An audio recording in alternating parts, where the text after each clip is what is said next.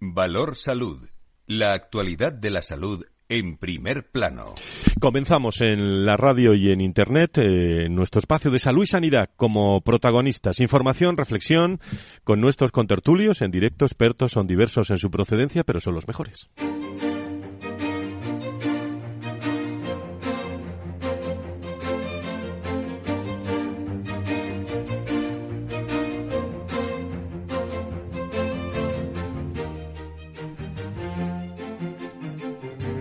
Valor Salud es un espacio de actualidad de la salud con todos sus protagonistas, personas y empresas.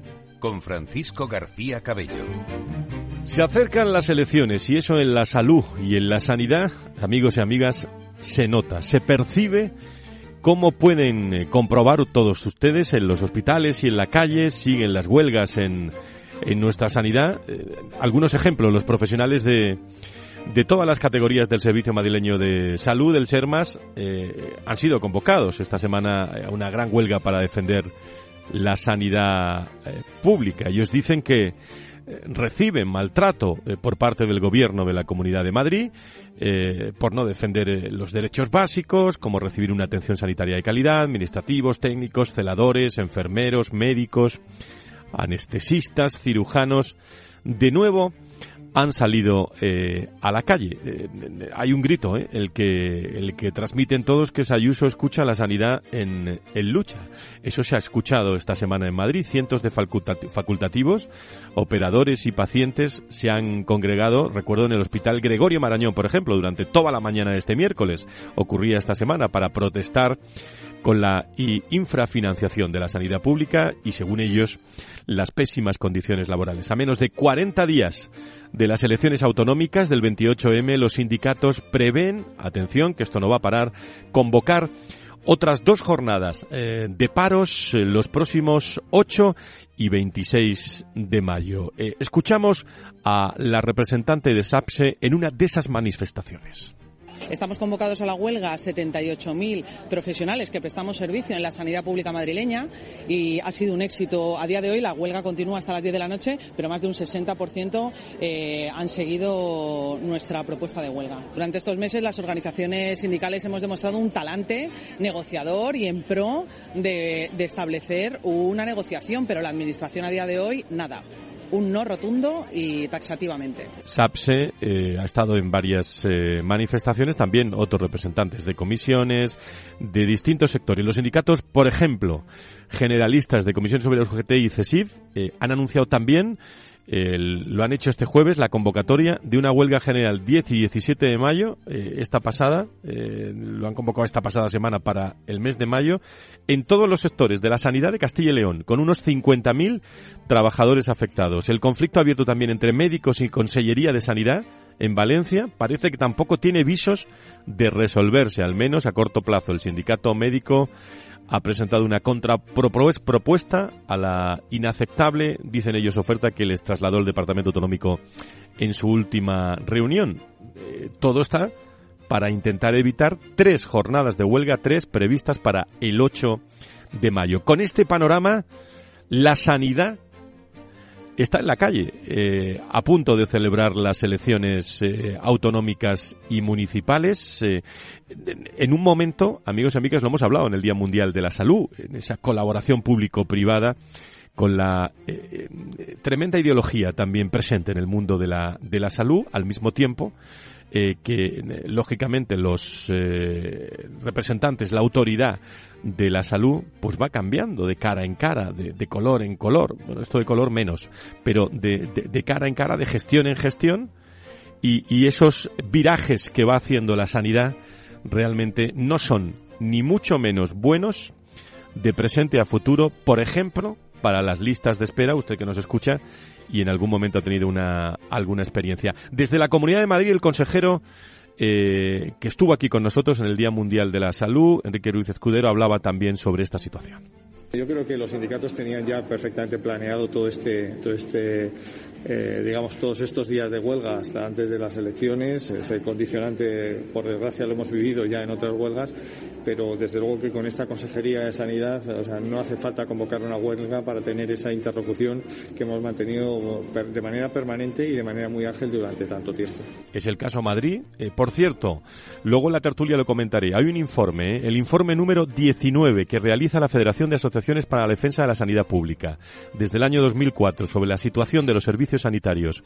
En las comunidades autónomas deja claro eh, no vamos a leer todas las conclusiones del informe, pero deja claro las enormes diferencias que hay entre regiones, echando por tierra en algún momento el objetivo de una sanidad igual para todos, pese a que todo está informatizado, la realidad es que hay demora en los datos, por lo que la mayoría de los datos recogidos desde este trabajo corresponden, eso sí hay que decirlo, al 2022. Según este informe que hemos repasado, basado en los datos oficiales de cada comunidad en relación a la financiación, recursos humanos, dotación, demoras, el sistema sanitario público ha empeorado globalmente. Son conclusiones desde 2004, especialmente en lo que respecta a la atención primaria, que continúa eh, con recursos insuficientes, según las conclusiones, y con graves problemas que hacen muy difícil que pueda ser el eje vertebrador del sistema sanitario. Eso es lo que dice el informe que nos vamos a llevar a la tertulia. Alborotado está el ambiente en, eh, en la sanidad eh, pública. Hoy vamos a hablar también mucho de sanidad pública en este, en este programa, con la sanidad privada y con la representación de muchos invitados que nos están esperando ya en este viernes en Valor Salud.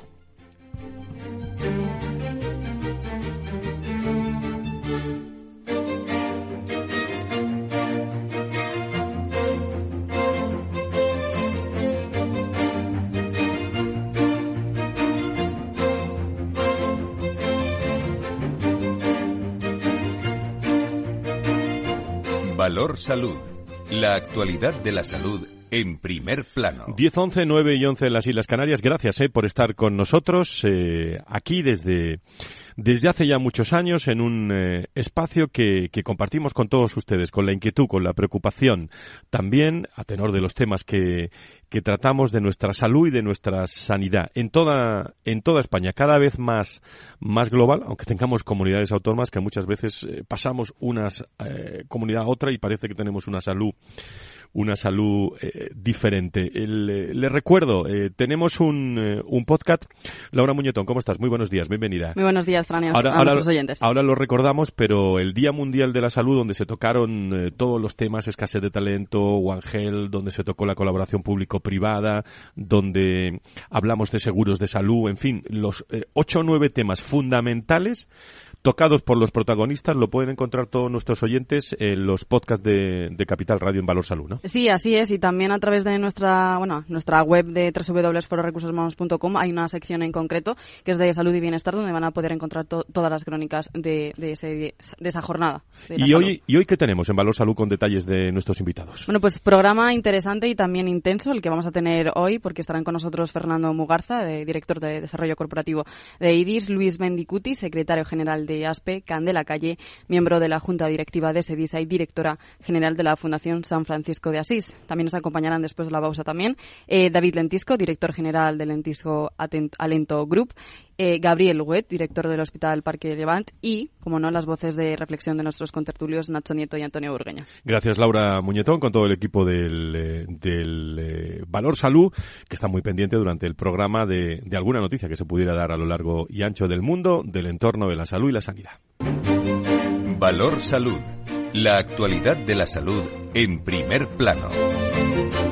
Con todo este panorama informativo, me alegra mucho saludar esta mañana a Luis Mendicuti, secretario de la Patronal de la Sanidad Privada en España. Don Luis, muy buenos días. Buenos días, Fran. Eh, está la sanidad en la calle, eh, decía yo, está la sanidad. Eh, a cualquier región que vayas te encuentras manifestaciones del, del, entorno de la salud pública. Así es, así es, lo estamos viviendo ¿no? todos los días y en la medida en la que se acercan las elecciones, pues eh, se agudiza ¿no? esta situación. Nacho Nieto, ¿te has cruzado con alguna, digo, con alguna con, de esas manifestaciones por las calles? bueno, con alguna sí, incluso alguna cerca, ¿no? Eh, eh, pero bueno, la verdad es que se ha centrado mucho eh, este momento temporal que estamos viviendo en la sanidad. No podía ser de otra manera, pero bueno, yo creo que se está aprovechando también para dejar de lado otros problemas importantísimos que hay en la sociedad española y que así se están quedando un poco, un poco tapados, ¿no? Luego, hombre, eh, con las fechas señaladas y tal, estamos viviendo cosas que no era habitual vivirlas hasta ahora, ¿no? Vamos a hacer concentraciones en, una campaña electoral y montar este tinglao, eh, solo puede entenderse de una manera, que quieren que forme parte de la campaña electoral. en la que estamos prácticamente, eh, prácticamente metidos. Fernando Mugarza, director de desarrollo de, del IDI. Doctor Mugarza, muy buenos días, bienvenido. Muy buenos días, muy buenos días Ignacio, muy buenos días Luis, Fran, por supuesto, y a nuestros oyentes. Un abrazo fuerte. Bueno, pues, eh, ¿qué, qué, opinión tienes tú de, digo, conociendo un, un sector privado que, que engloba el 70% de hospitales especializados en, en, eh, en, España de salud mental, que ahora hablaremos de eso, ¿eh? Y del 63% de las camas, pero de salud mental hablamos ahora. Pero primera, primera reflexión sobre, sobre esta situación que estamos viviendo. Bueno, pues no puedo estar más de acuerdo con lo que ha comentado tanto Luis como, como Nacho. Em, estamos en periodo electoral y efectivamente el patio de la sanidad pues eh, está agitado o lo, o lo están agitando, ¿no? y yo creo que bueno pues que en tiempos eh, convulsos como estos no pues la verdad es que probablemente sean los menos apropiados para buscar soluciones no ya que se termina politizando pues buena parte de los mensajes no a partir de ahí, pues hombre, pues nosotros desde la Fundación IDIS lo vemos con la preocupación lógica, pues lo mismo que lo ven los demás, ¿no?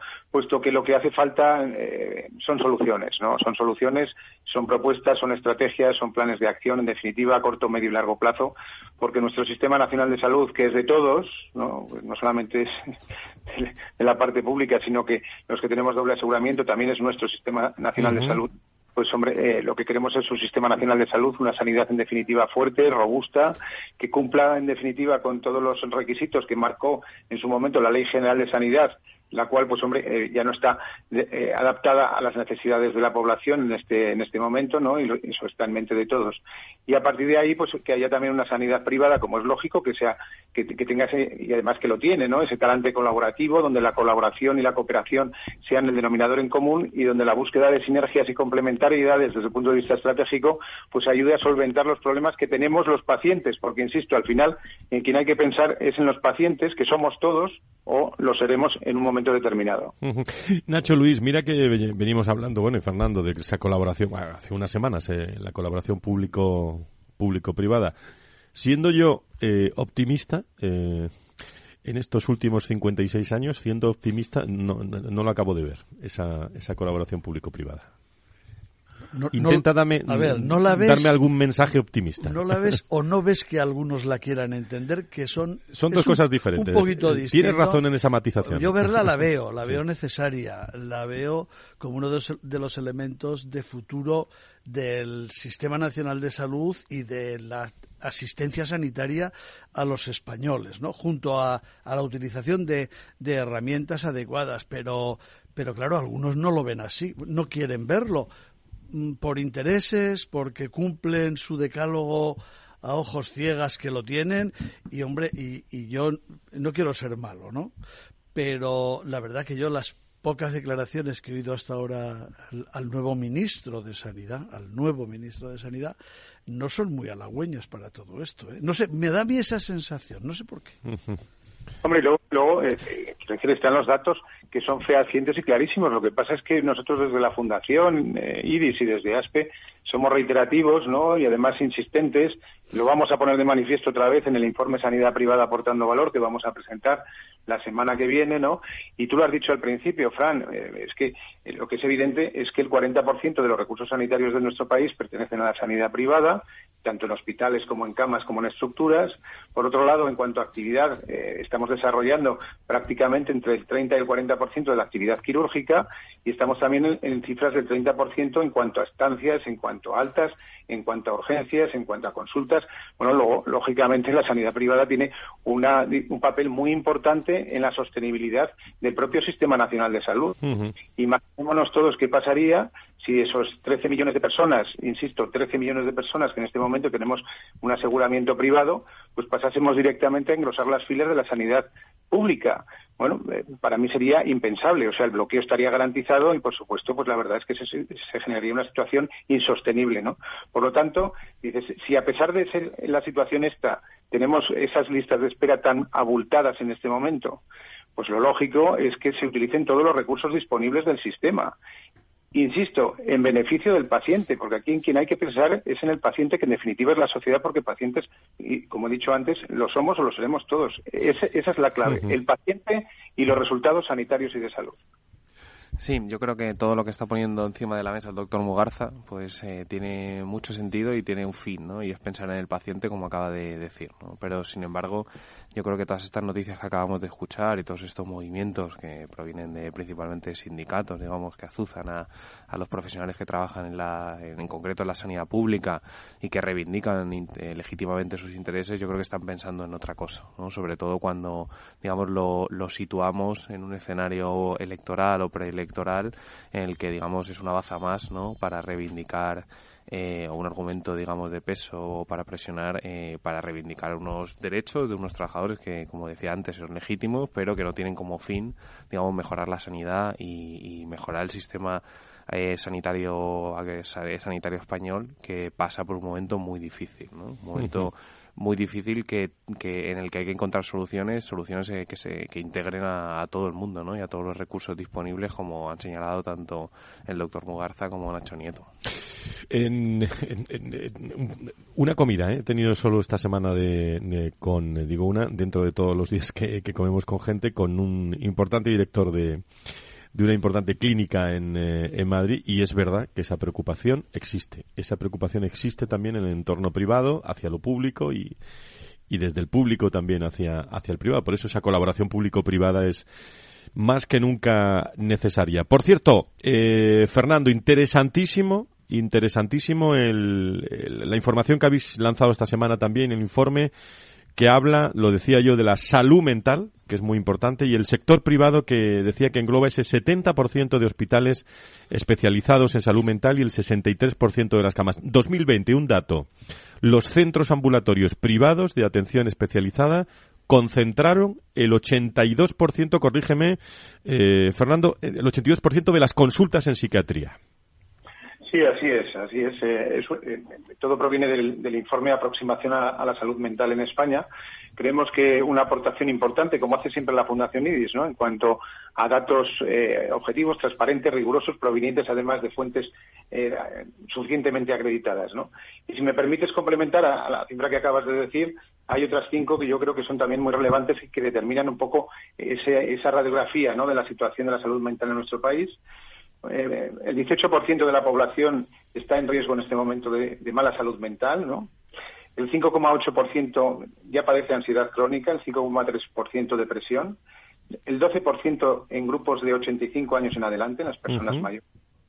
Y luego, muy importante también, que el 67% de los casos de trastornos mentales se producen en mujeres, ¿no? Por lo tanto, hay un tema de género vinculado a este tipo de patologías.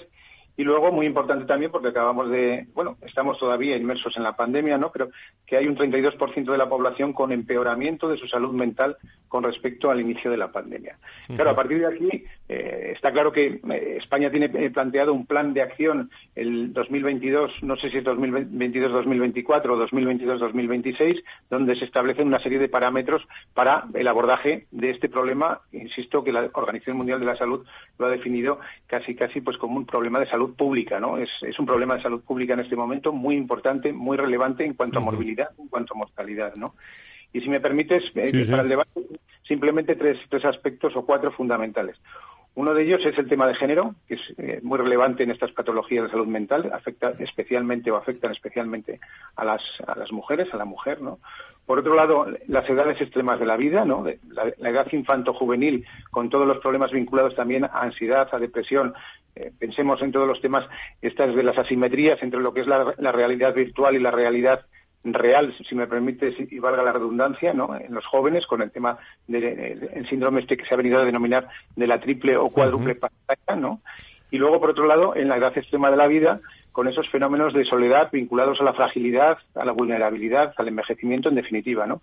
no podemos perder la pista de que eh, hay países como, por ejemplo, Reino Unido, alguno más, que no tengo en este momento en la mente, pero Reino Unido, que eh, ha creado o ha generado hace ya un año o un par de años una dirección general dentro de su eh, National Health Service de atención a la soledad. Uno de los muy graves que tenemos en este momento. Importantísimo. precisamente cuando más necesitamos de la ayuda de nuestro sistema, que es precisamente en las, en las, épocas de vulnerabilidad y fragilidad y envejecimiento, cuando estos problemas afloran muy especialmente de salud mental. Sobre esto algún comentario de la mesa, porque eh, la salud mental muchas veces, eh, pensamos en España, lógicamente, donde vivimos, ¿no? Es un problema de salud eh, también en Europa, ¿eh?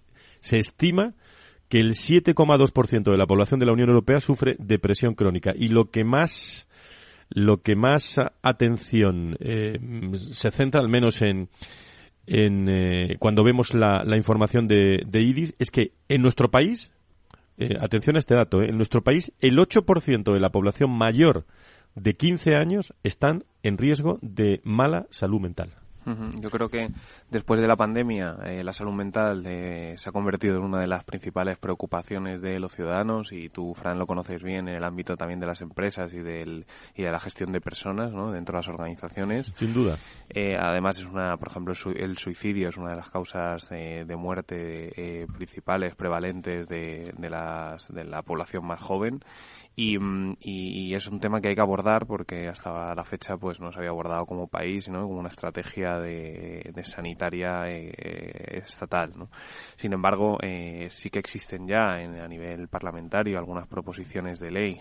Por ejemplo, hay una proposición de ley general de sanidad, de salud mental, perdón, pero, pero que de nuevo piensa, digamos, eh, es un poco ajena a la realidad, ¿no? Está pensando, es una proposición de ley que piensa en la sanidad pública y pese a la realidad, que ahí están los datos que, que arrojaba este estudio, el que, del que hablaba el doctor Mugarza y que impulsa la Fundación IDIS, que más del 80% de la actividad en este ámbito se realiza en la sanidad privada. ¿no? Yo creo que, que, a nivel también político y legislativo se tiene que tener en cuenta la realidad que se muestra en estos estudios e integrar de nuevo, como decía al principio, toda la, sanidad para hacer frente a un problema gravísimo. Nos queda un minuto, Nacho. No sé si quieres decir algo sobre, sobre esto. Alguna vez lo hemos hablado. Sí, vamos a ver. Yo creo que eh, lo que nos está pasando ahora es que la salud mental estamos descubriéndola un poco ahora, ¿no? La hemos tenido eh, como en segundo plano o un poco alejada de, la primera línea de la salud y de las prestaciones sanitarias durante, durante muchos años y ahora estamos eh, poniéndola en el, en el nivel que le corresponde. Yo creo que lo debemos hacer con el suficiente eh, cuidado y, datos técnicos para que nadie se asuste y para que a cada uno pueda estar en el lugar que le corresponda en esos problemas de salud y en la atención que se debe recibir en cada en cada caso, ¿no? Eh, no eh, todos están o estamos en ese mismo estado gravísimo de problemas de salud, sino que hay problemas de muy diferentes niveles que son los que hay que afrontar. Y por fin nos hemos dado cuenta que se deben afrontar de esa manera. Pues eh, efectivamente, lo decía Luis, el, el martes, eh, en los 20 años del Foro de Recursos Humanos, en la cúpula de Iguay, vamos a tener un bloque, fijaros, en Recursos Humanos, un bloque dedicado al mundo de del bienestar, de la salud, porque ha afectado mucho. Eh, y este programa cada vez tiene que ver más con personas y personas cada vez más con salud. Eh, digo, todo a raíz de la, de, la, de la pandemia.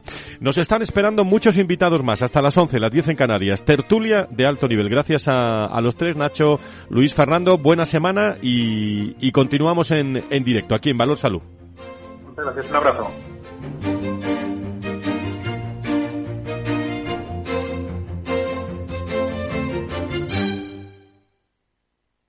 Tomaré el sashimi de salmón y después este fondo de renta variable japonesa. ¿Cómo? Y cárguelo todo a la misma cuenta, por favor.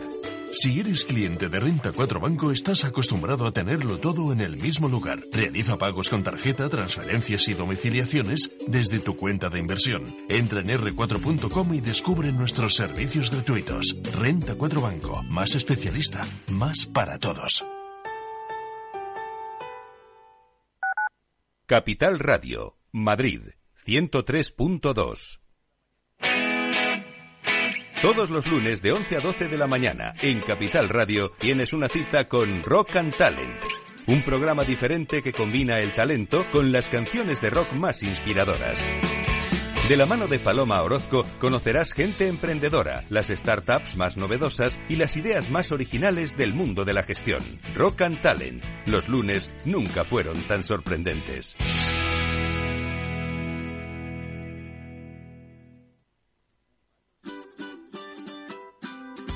Mesa y Descanso es el programa donde Mar Romero te acerca cada fin de semana los mejores productos, te invita a disfrutar de los buenos vinos de cada denominación de origen y a conocer restaurantes y lugares de ocio con un encanto especial. Mesa y Descanso, los domingos a las 13 horas, aquí en Capital Radio.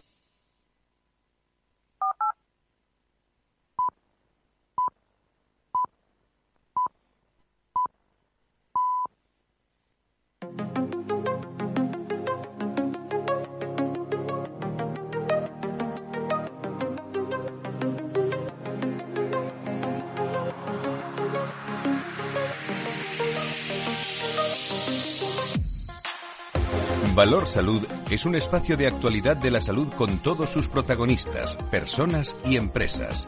Con Francisco García Cabello. Las diez y media, las nueve y media, las Islas Canarias, tertulia, aquí los viernes, contada otra forma, con el mundo de la salud y la sanidad. Y nos alegra eh, saber también que, que después de diez años hay hospitales eh, en pleno desarrollo también y celebrando eh, pues esos 10 años con bueno con un acto estuvieron más de 500 personas eh, nos vamos a ir a Mallorca a Manacor al Hospital Parque al Hospital de Lleván allí en, en Mallorca y creo que está su director Gabriel Huguet querido Gabriel ¿cómo estás? muy buenos días bienvenido Hola, buenos días. Muchísimas gracias. Que por cierto, estaba yo haciendo memoria aquí que fuiste presidente también de, la patronal de la sanidad privada en España, ¿no? sí, efectivamente, ya han pasado unos cuantos años, pero sí. Bueno, ¿cómo? a crear este. Muy bien. ¿Cómo, cómo se está celebrando eh, el, el éxito, el desarrollo, el día a día de un hospital como el vuestro después de 10 años? Pues oye, con mucha, con mucho orgullo y con las miras puestas en, seguir creciendo, ¿no? Ah, la verdad que han sido 10 años muy intensos, 10 años donde empezaron los inicios fueron duros, pero que estamos muy contentos y estamos trabajando para, para seguir creciendo. Me imagino que cuando se celebran 10 años uno se para hace tres, ¿no? Que es la pandemia, ¿no, eh, Gabriel? Sí, somos nosotros además nosotros somos un hospital muy turístico, estamos cubriendo una zona de, donde hay 100.000 plazas turísticas y la pandemia sin duda fue un parón tremendo en turismo y por tanto nos afectó muchísimo la actividad. Fueron unos años, el 2020 fue un año muy duro, ¿no? Muy duro en el área asistencial y en la área, en la área también, por supuesto, económica, ¿no? Pero bueno, superado la pandemia, pues el 2022 ha sido un año muy, muy bueno para el hospital y, nada, y ahora seguir a estar preparando el 23, que ya estamos en él, y nosotros ahora empezamos la actividad fuerte, ¿no? Que es la parte turística. Sin duda, eh, que está llegando ya en esta, en esta primavera, que vaya temperaturas que van a hacer la semana que viene en algunos lugares de, de, España en pleno, en pleno verano. Por cierto, eh, aquí hablamos mucho en, eh, en Valor Salud y, y en programas especializados, incluso en acciones concretas de, de, la salud y de las personas, ¿no? Eh, del recurso humano, que muchas veces se ha, se ha visto como, como el gran recurso en un, en un centro hospitalario. ¿Cómo estáis en, en materia de personas? Eh, o te lo pregunto de otra forma. ¿Equipo fuerte para, para los 10 años? Tenemos, yo creo, un equipo muy completo. yo creo que lo que más valoro yo y por supuesto todos nuestros pacientes y usuarios es el gran equipo médico y, de enfermería que tenemos, ¿no? Hemos conseguido a lo largo de estos 10 años hacer un equipo muy implicado en el hospital y por supuesto, ah, como el resto de, hospitales públicos y privados, ah, nos gustaría reforzar más, el equipo, ¿no? Hay en todo, todo, el territorio español hay un problema importante de falta de profesionales que intentamos uh, paliar con, con, intentando fidelizar a la gente que tenemos, ¿no? En los profesionales que tenemos y por suerte lo estamos consiguiendo. Aún así, no te voy a engañar, estamos sufriendo y en algunos momentos pues eh, nos gustaría tener más profesionales, ¿no? El otro día lo hablábamos internamente, yo siempre digo, no tenemos un problema de demanda de nuestros servicios, sino de oferta, ¿no? Algunas veces eh, empezamos a tener alguna lista de espera, como muchos otros centros privados, y, bueno, estamos trabajando día a día y creo que es el reto para los próximos años, ¿no? Poder incorporar más profesionales para seguir atendiendo la gran demanda que tiene nuestro centro. Gabriel, tengo aquí enfrente a Luis Medicuti, que te quería saludar. Sí, únicamente saludar A, Gabriel, eh, que sabes que estamos eh, contentos a la par que orgullosos de, que hayáis celebrado estos 10 años. Eh, me cuentan que, el, acto de, digamos, de celebración de estos 10 años fue un verdadero éxito, con más de 500 personas llenando el auditorio. Estuvo nuestro presidente apoyando a Gabriel y a su hospital y al Grupo Parque en esta El lunes pasado, ¿no? Fue el lunes, efectivamente, así como numerosas eh, personalidades, ¿verdad?, del ámbito político y empresarial de, de Mallorca. Así que enhorabuena, Gabriel, y a por los diez siguientes años. Muchas gracias, Luis. Ah, la verdad que ASPE tiene un secretario general que es un crack, ¿no? está haciendo un trabajo bueno, eso, eh, eso es evidente, eso es evidente, lo comprobamos diariamente. bueno, pues eh, Gabriel Huguet, director del Hospital Parque de, de, de en este caso, de Mallorca, de Manacor, eh, enhorabuena por estos 10 años, enhorabuena por, por ese acto el lunes de representación de la salud y la sanidad y de, y de la zona y enhorabuena por todo el trabajo que tenéis que realizar en efectivamente en esta temporada alta, permítanme la expresión en, en esta en estos hospitales parque, en un sitio espléndido de España. Muchísimas gracias por estar con nosotros. Muchas gracias a vosotros. Un abrazo. Un abrazo. Valor Salud. La actualidad de la salud en primer plano. Y hablamos ahora, nos acompaña en los estudios centrales de Capital Radio aquí en Madrid, para todos los que nos escuchen, a David Lentisco, director general de Lentisco eh, Alento Group. Eh, querido David, ¿cómo estás? Muy buenos días, bienvenido. Buenos días, Fran, muchas gracias. Bueno, Lentisco vamos a situarlo. ¿eh? Yo lo conozco ya hace unos días eh, y ya, me, lógicamente, lo, lo había conocido hace algunos meses, pero representa, decís vosotros, el fruto de un considerable esfuerzo realizado desde distintas disciplinas profesionales para dotar a las organizaciones e instituciones de las herramientas y el conocimiento necesario para afrontar, bueno, toda esa transformación sanitaria que tanto hablamos, con especial énfasis, David, en la economía de la salud y en la inteligencia competitiva, ¿no?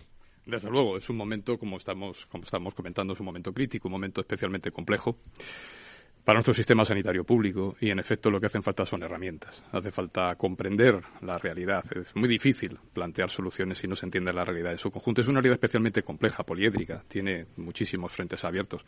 Si me lo permites, alguna semblanza muy rápida de, de, cómo está en nuestro, eh, desde mi punto de vista, nuestro modelo sanitario público en este momento. Y para ello es necesario recordar que un sistema sanitario público no es más que una forma de redistribuir riqueza, fundamentalmente. Los sistemas eh, de salud modernos, actuales, son indisolubles, son inseparables del desarrollo industrial. Son modelos fordistas, básicamente. En la medida en que la creación de unas clases medias y de unas empresas cotizantes han permitido redistribuir la riqueza de forma tal que se ha podido dotar de servicios sanitarios a la inmensa mayoría de la, ciudadanía, de la población.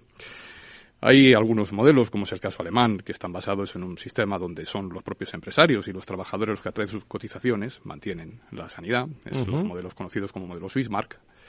Y en Inglaterra, a final de la Segunda Guerra Mundial, un economista conocido, William Beveridge, eh, pues eh, hizo un informe para el gobierno británico, especialmente en aquellas circunstancias y situaciones, pues constató que esos modelos podían ser insuficientes y por lo tanto lo que planteaba era eh, fundamentalmente que los sistemas sanitarios recibieran sus eh, recursos vía imposición, vía impuestos, ¿eh? como, un, como, un, recurso tributario adicional. Esto tiene muchos condicionantes. Uno de ellos es que efectivamente politiza la salud. Es decir, en el momento en que un sistema sanitario eh, pues, eh, se nutre de, los impuestos, lógicamente hace que, la política tenga una gran capacidad de decisión sobre cómo se van a definir los modelos y cómo van a funcionar los modelos. Ahora bien, durante una época donde hay que recordar que España en 1974-75 era la octava potencia mundial a nivel industrial, eh, era relativamente fácil que los recursos se canalizaran de forma eficiente, hemos pasado a una situación en la que nuestro país es la número 16. Es decir, hemos retrocedido ocho posiciones en unos años. Esto, además, unido a una demanda asistencial creciente, como todos sabemos, por múltiples motivos, envejecimiento de la población, cronicidad de muchas enfermedades, una demanda cada día mayor, por otra parte, totalmente legítima por parte de los ciudadanos de, las prestaciones sanitarias, lo que están haciendo es presionar, fundamentalmente, y haciendo que la demanda asistencial se incremente de una forma eh, bueno, pues eh, evidente, ¿no? Con, a veces con varios dígitos, a veces con dos dígitos de crecimiento interanual. Al mismo tiempo, los recursos están haciendo justo lo contrario. Es decir, los recursos disponibles menguan en todos los sentidos, a nivel económico, incluso a nivel de recursos humanos, como estamos comentando. Yo siempre digo que la sanidad pública, y esto es bueno que nuestros oyentes lo sepan, se mantiene mm, por cinco motivos eh, estrechamente relacionados. El primero, porque paga a sus profesionales por debajo de lo que debería. El segundo, porque paga la tecnología sanitaria y los fármacos por debajo de lo que se están pagando en otros países o en los países de nuestro entorno. Hay que tener en cuenta que, por ejemplo, en España el precio de los fármacos se negocia con el Ministerio de Sanidad. Se llega a una serie de acuerdos con los laboratorios farmacéuticos para eh, pagar unos precios que suelen estar por debajo de lo que es habitual en otros países. El tercero, porque tiene restricción de acceso. Es decir, cuando nos dicen que la sanidad es pública y de libre acceso, es cierto, pero no del todo. Esa restricción de acceso se llama lista de espera. Y es un problema creciente, es un problema que va a más. El cuarto, porque no se mide la eficacia de cada euro que se gasta o se invierte en el modelo eh, sanitario, especialmente en el ámbito hospitalario, lo que se conocen como los consumos intermedios. Luego, si queréis, doy algún dato sobre esto. ¿Y esto qué genera, fundamentalmente? Pues el quinto problema, deuda. Genera deuda pública. Hay un grandísimo desfase entre el presupuesto sanitario y el gasto sanitario. Para que os hagáis una idea, el gasto sanitario no asignado a presupuesto del año 2021 fue de 129.000 millones. Es decir, estamos hablando de que los presupuestos anuales rondan los 80.000, 88.000, si mal no recuerdo, en aquel año, y el gasto es muy superior a lo presupuestado. Y esa eh, tendencia es creciente. Las causas son, como decía, múltiples. Pero en lo que puede afectar más a lo que sería, digamos, un poco la gestión de los recursos, es fundamentalmente porque el modelo es muy obsoleto en cuanto a la gestión eh, de los recursos, especialmente físicos, y por lo tanto es necesaria una transformación, como bien indicabas, para que el sistema pueda adaptarse a, la realidad. Que puede costar el triple de la cifra que acabas de mencionar. Digo transformar. Transformar es fundamentalmente un cambio de mentalidad. Y eso hay que tener en cuenta, eh, hay que tener en cuenta que la sanidad pública tiene, como hemos dicho, un papel insustituible. Y aparte, a mí no me gusta llamarla, dicho, sanidad pública, porque de hecho no sé qué nos pasa a nosotros en este país, pero siempre que decimos público parece que es algo que pierde valor. Para mí me gusta más llamarla sanidad, la sanidad universal, la sanidad oficial, la sanidad a la que todos tenemos derecho, porque a fin de cuentas hay que tener en cuenta que no es de nadie, es de todos. Y por lo tanto yo creo que cambiar eh, la mentalidad es complicado porque hay una serie de, resistencias. Eh, hay que tener en cuenta, por ejemplo, que nuestro modelo hospitalario es lo que se conoce como una factoría burocrática. Es decir, es una factoría que se maneja a través de sistemas eh, que lógicamente forman parte de lo que es el, ámbito de la gestión administrativa, que tiene grandes virtudes pero también tiene algunos defectos. Quizá la mayor resistencia va a estar en ese cambio de mentalidad. Es debemos cambiar la mentalidad y además tenemos que apoyar muchísimo a nuestros gestores sanitarios porque tienen por delante una labor especialmente difícil. van a tener que hacer más con menos. Y eso solamente se puede hacer si se mejoran los procesos. Y esos procesos pueden mejorarse primero con la introducción de sistemas y metodologías que a día de hoy se echan en falta, y lógicamente también con el apoyo de la tecnología. La tecnología nos va a apoyar mucho en eso. Creo eh, que está con nosotros Antonio Burgueño también, que saludo, con eh, Nacho Nieto, con Luis Mendicuti, por si quieren preguntarle algo a nuestros invitados. Eh, querido Antonio, ¿cómo estás? ¿Estás, estás por ahí? Sí, aquí estoy, aquí estoy. Muchísimas gracias, muy buenos días. Bueno, pues escuchando a David, bueno, pues David está haciendo una tesis que, no es que esté mal hecha, es que no da para hacer otro programa especial de la sanidad, lo que está diciendo, ¿no? Es decir, está muy bien hecha, pero, pero yo creo que al final el, problema está en. dice que si sanidad pública, que si sanidad de todo, bueno, si al final son, son conceptos, ¿no? Es cierto que hay una única sanidad, que hay una serie de recursos, pero al, margen de las teorías los datos lo dicen, ¿no? Cada vez más lo privado tiene más papel en la resolución de lo que es la financiación pública y la sanidad pública de este país. ¿no? Y eso son realidades. ¿no? ¿Alguna opinión, Nacho? Bueno, sí, yo, yo quería decirle a, David que me ha gustado muchísimo esa, ese análisis y esa exposición que, que, ha hecho. Me escucharé bien hoy el programa porque me tengo que apuntar algunas cosas, empezando por esos datos de, de principios históricos de la seguridad social que los tenemos muy olvidados y son muy importantes. Me ha parecido muy bien. Y, y dentro de ese, de ese análisis, que la verdad que sí que requiere estudiarlo un poco más ¿no? y profundizarlo, eh, yo lo que, lo que diría es que en esa transformación que se tiene que producir de mentalidad eh, juegan un papel importantísimo y ya sé que esto eh, a veces no se entiende bien o puede sentar mal, pero juegan un papel importantísimo los profesionales. Por supuesto que lo, que lo tienen que ser los gestores, los políticos, pero, pero los profesionales es importantísimo que, que entren y participen en ese cambio de mentalidad para ver que efectivamente no estamos en 1974, ni siquiera en el 2000, estamos en 2023 y, y, las cosas han cambiado muchísimo en términos económicos, en términos sociales y en términos de tecnología. Y las herramientas que hoy se dispone para poder llevar a cabo esa gestión de los recursos para atender a los pacientes es muy importante. Yo tengo la sensación, con toda la brecha digital que haya y la culpa que le echamos a la brecha, a la brecha digital, que, que los pacientes están a veces más adelantados y por eso demandan determinadas cuestiones por encima de lo que consiguen estarlo los gestores y a veces los propios profesionales. No en la medicina, pero sí en las herramientas para hacer efectiva esa medicina. Esto nos podría llevar muy lejos. Desde luego. ¿Alguna opinión sobre esto, David? Sí, no, es un, es un tema eh, yo creo que es fundamental, ¿no? Capital, si me permitís el, juego de palabras. Es, el tema. Está donde estamos. Es, el, tema, es el tema de, de hecho, porque en efecto, eh, apoyar a los profesionales es fundamental. En todos los ámbitos, no solamente el profesional en el ámbito asistencial, los clínicos, que tienen una situación especialmente compleja, sino también los gestores, porque los gestores mm, tienen que, como decía hace un momento, que manejar esa difícil situación. ¿no? Hay que tener en cuenta que cuando yo me refería a metodologías, a sistemas en cuanto a métodos que de alguna forma están obsoletos, hay que tener en cuenta, por ejemplo, que el sistema de asignación de recursos en nuestra sanidad pública se sigue rigiendo por principios de corte, vamos a decirlo así, hacendísticos. Es decir, la contratación pública sanitaria siempre ha, primado eh, el ahorro, es decir, un sistema de compra que ha sido muy perjudicial porque no se ha, nunca se ha puesto el foco. De hecho, se ha hablado mucho de la contratación estratégica, de la compra innovadora. Bueno, son términos que son un poco vacuos en el fondo y que realmente nunca se han llevado a, a término, porque habría también un problema de fondo de estructura, como decía hace un momento. Es muy importante que la estructura se modifique al mismo tiempo que los, que los métodos, ¿no? Pero sí es verdad que ahora se está hablando mucho, por ejemplo, de la compra basada en valor, que es una terminología, es una idea, es un paradigma que no es directamente aplicable a nuestro sistema, porque nace en Estados Unidos, es una idea de un economista americano que se llama Porter, que está un tanto, digamos, de moda y que se habla bastante de él. Pero sí es verdad que el paradigma, la idea, es decir, tener en cuenta que un hospital, y esto sí que a veces a los clínicos no les gusta oírlos porque parece que de alguna forma, bueno, pues eh, le quita importancia a su papel, todo lo contrario. Un hospital no deja de ser una fábrica. Hay que tener en cuenta que un hospital es un, es un lugar en el que se tiene que dar servicio a muchísimas personas, se tienen que hacer miles de actos asistenciales cotidianos, diarios, y por lo tanto hace falta una fantástica organización interna por la cual los, los recursos ¿verdad? fluyan de forma, de forma debida.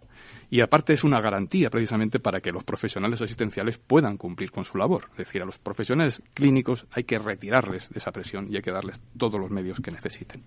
Bueno, necesitamos introducir estas fórmulas para que precisamente el valor la adquisición de valor sea precisamente el, foco, digamos de alguna forma. ¿no? Enseguida vuelvo a, la charla con David Lentisco, director general de Lentisco Alento Group, eh, expertos en, eh, en, toda, en todo lo que es esta sanidad pública desde hace muchos años. Eh, le voy a pedir disculpas también a Candela Calle, miembro de la Junta Directiva de SEDISA y directora general de la Fundación San Francisco de Asís, porque me lleva esperando un tiempo, pero me imagino que con esta charla también le, le, ha gustado la reflexión de, de nuestros invitados. Quería Candela, ¿cómo estás? Muy buenos días, bienvenida. Hola, buenos días. La verdad que ha sido un placer esta espera porque realmente escuchar ¿no? y compartir estas reflexiones han sido para mí pues un regalo de buena mañana. Muchísimas gracias, Candela. La Fundación Sedisa, que, eh, corrígeme, pero otorga eh, becas al proyecto mejor valorado de su curso, tanto en responsabilidad social corporativa como lo que se refiere a los objetivos de desarrollo sostenible, los ODS conocidos con el fin de impulsar la responsabilidad eh, corporativa ¿no? en, eh, en los centros. Cuéntanos. Mira, exacto. la Fundación SEDISA y la Junta Directiva de SEDISA tenemos una línea estratégica muy clara y muy arraigada ya, que es defender un modelo de gestión en las instituciones sanitarias públicas y privadas basadas en la responsabilidad social corporativa y en la consecución de la Agenda 2030. Por ello, hemos hecho diferentes iniciativas dirigidas a los socios, dirigidas a toda la red de asistencia sanitaria de nuestro país, en el cual damos elementos formativos y damos oportunidades a los profesionales para que se formen y para que puedan acceder a estas becas que ahora hemos puesto en marcha. Estas becas han sido donadas a los profesionales que han hecho diferentes propuestas basadas en unos criterios que han tenido todo el grupo que ha evaluado dichas ah, propuestas. Y en este momento el curso ya ha acabado. Los profesionales que han presentado proyectos ya los han presentado y estamos a punto de deliberar quién ha, sido el ganador. No se puede decir nada todavía, ¿no, Candela? Todavía no se puede decir nada, pero esta semana lo, lo publicaremos. La verdad que ha sido una experiencia muy, muy interesante. Han participado 33 profesionales ¿no? de, todo, de todo el país. Han hecho una formación que ha estado basada una parte no online y otra presencial con dos talleres. La valoración de los profesionales respecto al curso ha sido excelente. La media ha sido de nueve a nueve y medio, con lo cual creemos que estamos acertando en cuanto a dar elementos que necesitan a los profesionales para poder incorporar la responsabilidad social corporativa en sus instituciones. SEDISA y los directivos del mundo de la salud presentes en, eh, en Valor Salud. Si te parece, el próximo el próximo viernes damos a conocer, pues esos, eh, esos si los tenéis ya, claro, eh, para, para poderlo conocer. Candela, eh, miembro de la Junta Directiva de SEDISA y directora general de la Fundación San Francisco de Asís. Te agradezco mucho tu presencia y tu, y tu, y tu escucha en Valor Salud. Muchísimas gracias. A ti también, muchísimas gracias. Muchas gracias.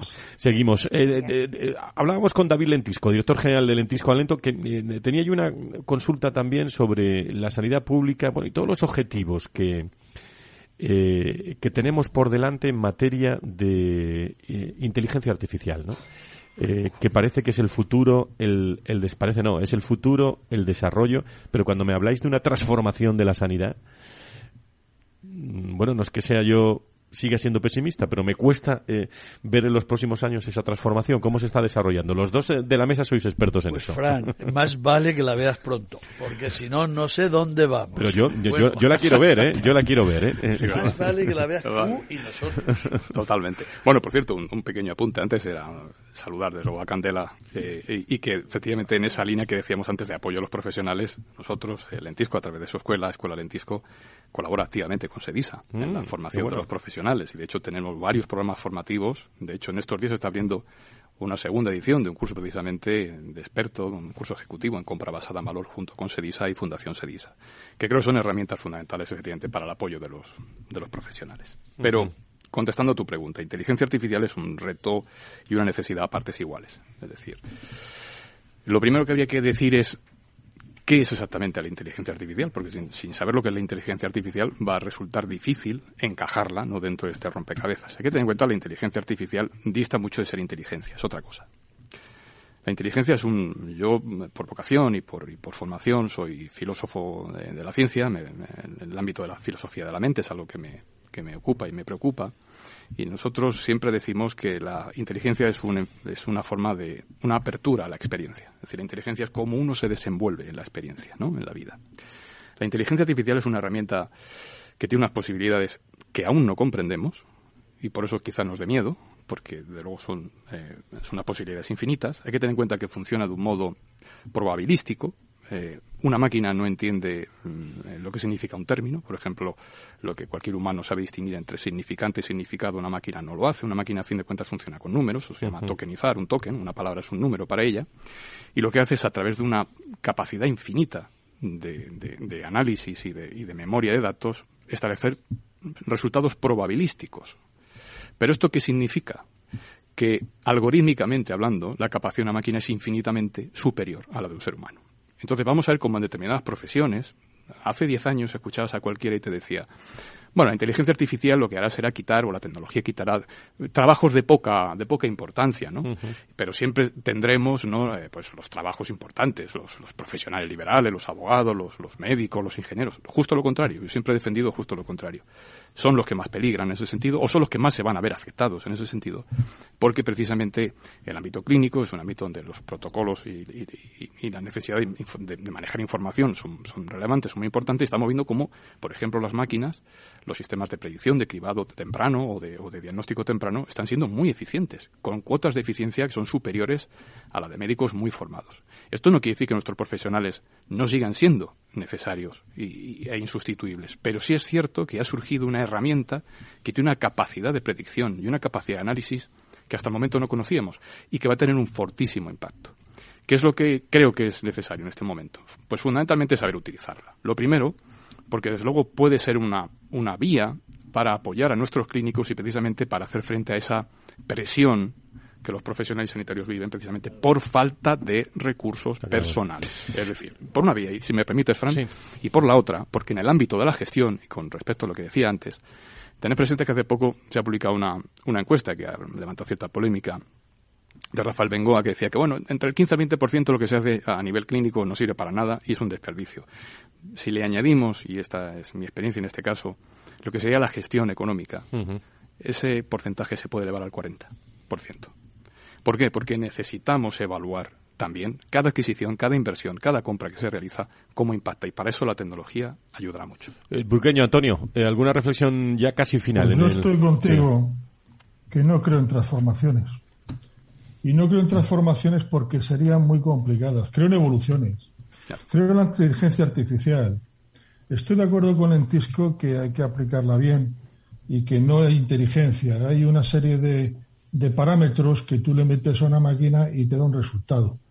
En el momento de cambio un parámetro, como no sea una machine learning, como llaman, pues, y además es que pues el médico que tiene que decir a un paciente, este es su diagnóstico y este es lo que tiene que hacer, que se está jugando buena vida, no puede ser nada más que un elemento de apoyo a su decisión.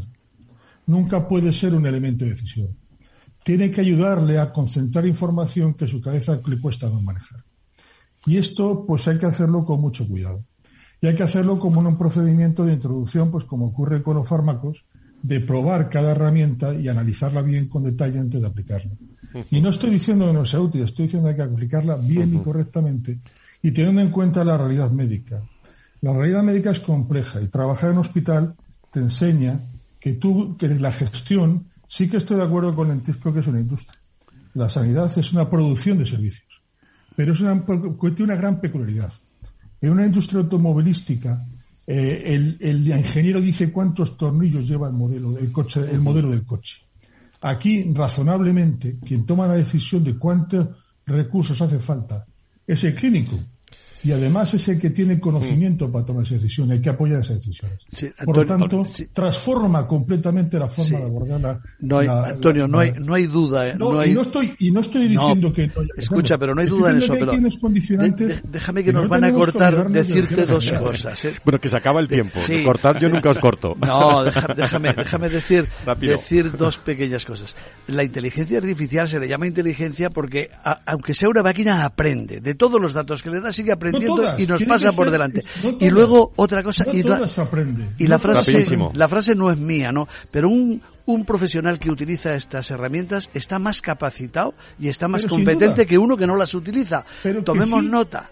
sí, pero de una manera correcta. Muy bien. Que no es que dicen que como todo en la vida hay que hacerlo bien. Tiene que ser una herramienta de apoyo. Hablando de salud y de inteligencia artificial, David Lentisco, director general de Lentisco eh, Alento Group. Eh, bueno, es un placer tenerte aquí con nosotros. Eh, gracias eh, porque hemos hablado de, economía, de transformación, de, salud pública, ¿no? que es lo que nos interesa también. Muchísimas gracias por compartir estos este tiempo de tertulia. Gracias, a vosotros por la invitación. Gracias, Nacho. Eh, Antonio, que nos escuchamos el viernes de nuevo. Muchísimas gracias. Buenas, buena semana. Ahí nos han, nos han dejado pendientes. La, dejamos votando. Nos han dejado, vale, vale. como dice alguno, de momento os, pongo algo de ley para, para acabar irnos al fin de semana.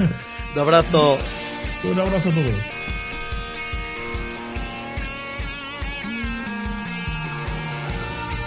Bueno, pues vamos a finalizar ya con, eh, con todos los aspectos de la salud y la sanidad hasta el próximo viernes. El martes vamos a hablar mucho en el encuentro anual en, eh, en Iguay para todas las personas que se han inscrito en virtual y en, eh, y en presencial a través de www.fororecursoshumanos.com. Eh, gracias a todo el equipo de, de Capital Radio, el equipo técnico, el equipo de redacción, humano, a todos los colaboradores que hacen posible hacer este programa de otra forma, diferente para todos, para todos ustedes hablando de salud y sanidad. Hasta el viernes que viene. Cuídense. Adiós.